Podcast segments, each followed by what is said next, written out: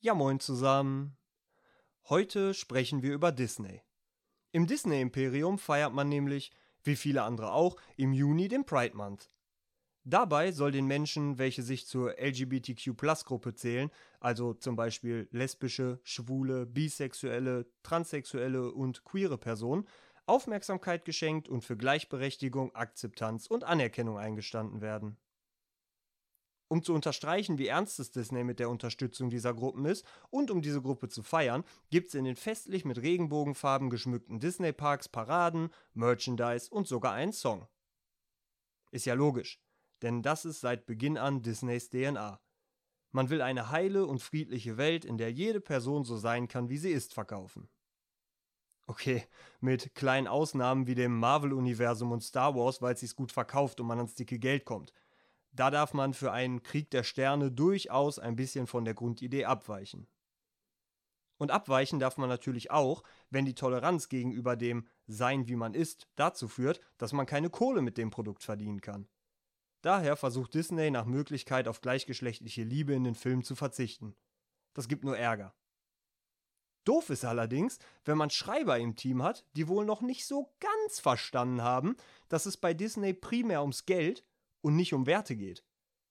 Zum Beispiel im aktuellen Film Lightyear, der Auskopplung der Geschichte von Buzz Lightyear, einem Charakter aus dem Erfolgsfilm Toy Story. Es hätte wie immer so schön werden können. In altbekannter Disney-Manier. Entweder ohne großen Ideenreichtum alte Filme neu auflegen bzw. real verfilmen oder eben einen bereits bekannten Charakter aufleben lassen und so die Merchandise-Verkäufe ins Unermessliche treiben. Geil. Money, money, money is the only thing in Disney's world.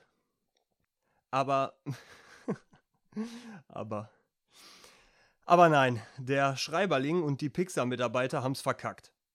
In dem Film küssen sich nämlich, Obacht, zwei Frauen.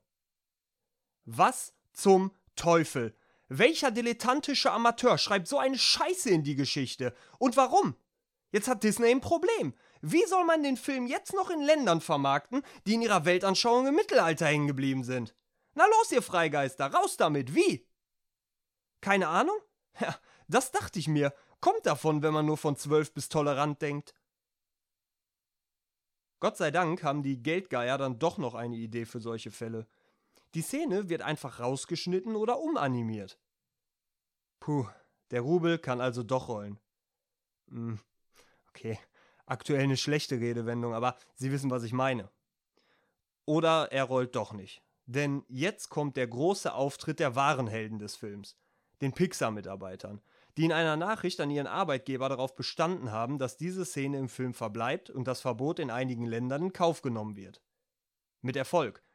Um dem Image des Konzerns nicht noch weiter zu schaden und nicht den Eindruck von Geldgetriebenheit zu erwecken, auch wenn das schon längst zu spät ist, hat man sich dazu entschieden, keine in Anführungsstrichen entschärfte Version zu veröffentlichen, mit der Konsequenz, dass der Film in 14 Ländern, darunter Saudi-Arabien, Ägypten, Katar und den Vereinigten Arabischen Emiraten, nicht gezeigt wird. Aber was soll's? Dann kann in den Disney-Parks aber im nächsten Jahr wieder das Lied Around the World erklingen, in dem es unter anderem heißt We are going around the world spreading our light and shining our colors so bright – Going Around the World with Love and Pride. Denn für Disney steht der Mensch über dem Geld. Ah, was ein schönes Happy End.